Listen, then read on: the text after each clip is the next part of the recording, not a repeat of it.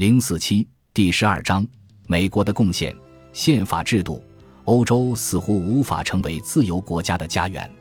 人们应当自己管自己的事，全国应为国家的行为向上天负责。这样一些简单明了的思想，这些长期以来一直锁在孤独的思想家的心中，并藏在拉丁文的卷宗中的思想，正是从美洲迸发出来，像一个征服者一样，遍及于这些思想以人权的名义注定要征服的世界。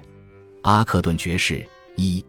当1767年这个当时遵从议会主权无限也不可限的原则的现代化了的英国议会发表声明，说议会的多数可以通过任何他认为合适的法律时，北美各殖民地的反应是愕然大哗。马萨诸塞的詹姆斯·奥蒂斯和萨姆·亚当斯，弗吉尼亚的帕特里克·亨利以及沿岸其他殖民地的一些领袖人物高呼背信和大宪章，他们坚持说，这样的一个主张。摧毁了他们的英国祖先们曾为之而奋斗的一切理想的本质，挖空了英格兰众贤人和爱国者们为之而捐躯的盎格鲁撒克逊是自由的精髓。美国现代的一位热烈主张多数人有无限权利的人，对那个后来导致重新试图对个人自由加以保障的运动的发端，就是这样描写的：开始时，这个运动完全是以英格兰人传统的自由观念为基础的。埃德蒙德·伯克和其他一些英国同情者，并不是仅有的几个这样来谈论北美殖民地的人，说他们不仅仅信奉自由，而且是信奉符合英国思想、依据英国原则的自由，而且他们自己早就持有这样的观点了。他们感觉到他们是在捍卫1688年辉格革命的原则，而正如辉格党的政治家们向华盛顿将军欢呼。很高兴看见美国进行了抵抗，并且坚持要承认他的独立那样，殖民地的人也向威廉·皮特和支持他们的辉格党政治家们欢呼。在英格兰，自从议会获得彻底的胜利之后，原先那种认为任何权利都不应是专断的，而且一切权利都必须受到更高的法律所限制的观念，就趋于被忘诸脑后了。但是，殖民地的人们都接过了这些思想。又拿这些思想反过来同英国议会作对，他们不但对他们在议会中没有代表这一事实施异议，而且对议会不承认自己的权利有任何限制这一点更加持异议。由于这个对议会本身的权利也应该以更高的原则来加以限制的原则，在美国得到贯彻，因此对自由政府这一理想进一步加以发展的主动权也就转到了美国人手中了。美国人好运读的。他们的领袖人物当中，有一批对政治哲学深有研究的人。或许没有一个其他国家碰到过类似的情况。一个十分突出的事实就是，当时这个新的国家在别的许多方面还仍然十分落后，但却可以说，仅仅在政治科学方面，美国才独占鳌头。有六个美国人能同最了不起的欧洲人，能同亚当·斯密及杜尔戈 （A. R. J. To Go）。米尔及洪堡并驾齐驱，而且他们这些人同上一个世纪任何一位英国思想家一样，深受古典传统的熏陶，并对于这些英国思想家的主张了如指掌。二，直到最后决裂之前，殖民地的人同母国的冲突中所提出的要求和论点，完全是以他们作为英国臣民认为自己应该享有的权利和特许为根据的。他们原先对英国宪法的原则是相信的，但后来他们发现了这宪法并没有什么实质内容，不可能成功的援引这宪法来反驳英国议会的要求。唯有到了这个时候，他们才得出结论，认为缺了的基础必须加以弥补。他们认为有一部固定的宪法是任何自由政府所必须的，宪法就意味着受限制的政府。在他们自己的历史中，他们已经熟悉了这个办法。即以书面文件来界定和限制政府的权利，例如《五月花合约》和《殖民地宪章》。他们自己的经验也使他们懂得了，任何对各个不同的权利加以配置与分配的宪法，也因此必然对任何一个权力机关的权力施加了限制。一部宪法只限于程序性的事务，仅仅界定一切权威的来源，这是可以想象的。但是如果有那么一个文件，它只是宣称，某某机构或某某人凡是说什么都是法律，那么美国人就大概不会称之为宪法了。他们认识到，只要这个文件向不同的当局授予具体的权利，他也会不单单在要追求的目标或目的上，而且也在要采用的方法上限制他们的权利。在殖民地的人们看来，自由意味着政府只有权利去采取法律所明文要求的行动。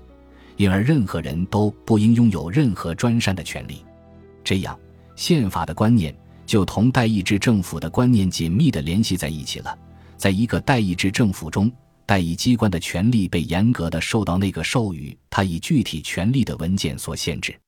一切权力来自人民的这一公式，与其说是指定期选举代表，不如说是人民组成一个制宪机构。拥有独有的权利去决定代议制立法机关的权利，这样宪法就被设想为使人民免受一切专断行动之侵害的保障，而不管这种专断是来自立法机关或是政府其他部门。一部以这样的方式去对政府加以限制的宪法，除了有一些对权力如何派生加以规范的规定之外，还必须包含一些确实是实质性的规则。他必须定下普遍性的原则，去指导被指定的立法机关的行为。因此，宪法的思想所涉及的，不单单是权威或权力的等级制的思想，而且还有规则或法律的等级制的思想。按照后面这个思想，那些普遍性程度更高并且来自更高的权威的规则或法律，就支配着那些由一个代理性的权力机关所通过的更具体的规则或法律。三有更高的法律来指导日常的立法，这个思想是古已有之的。在十八世纪，它往往被设想为上帝之法、自然之法或是理性之法。但是，将这样一个更高的法律写成文字，从而使之明确并可以强制执行，这样一个思想虽然并非崭新的，但第一次见诸实施，那还是那些美洲英属殖民地的革命人民完成的。事实上。各个殖民地都各自做了一些最初的实验，以比普通立法更为广泛的民众基础，将这个更高的法律写成法典。但是，日后对世界其他地区起了深刻影响的，基本是联邦宪法。宪法同一般法律之间的根本区别，犹如一般的法律同法院把这些法律应用于具体个案之间的根本区别。正如法官对具体个案作出裁判时要受到普遍性规则的约束一样，立法机关在制定具体的法律时要受到宪法的更为普遍性的原则所约束。两种场合都有这种区别，其理由也是相似的。司法裁判唯有它符合普遍性的法律之时，才能被认为是公正的；与此相仿，具体个别的法律也唯有符合更带普遍性的原则之时，才能被认为是公正的。正如我们希望法官不要因为某一特定的理由而违反法律一样，我们也希望能防止立法机关为了暂时的与眼前的目的而违反某些普遍性的原则。我们前面已经在一个其他方面讨论过为什么有这个需要。问题就在于，所有的人在追求眼前的目的时，都有可能会，或者甚至由于智力上有局限而一定会违反一些他们本来会希望看到被普遍遵守的行为准则。由于我们的心智能力是受到局限的，我们的眼前目标总是会显得似乎很大，我们就会倾向于为了这些目标而牺牲掉长远的利益。无论在个人还是社会行为中，我们在做出具体的决断时，就唯有不顾眼前的需要，服从普遍性的原则，才有可能接近一定程度的合理性和可靠性。立法工作如果真的要考虑到整体的效果，那么。它也同任何人类活动一样，不能不受原则的支配。一个立法机关也正如一个个人一样，如果为了某一重要的眼前目标而要采取措施，就必须明目张胆地违反业经正式宣布过的原则的话，它就会较为踌躇一些。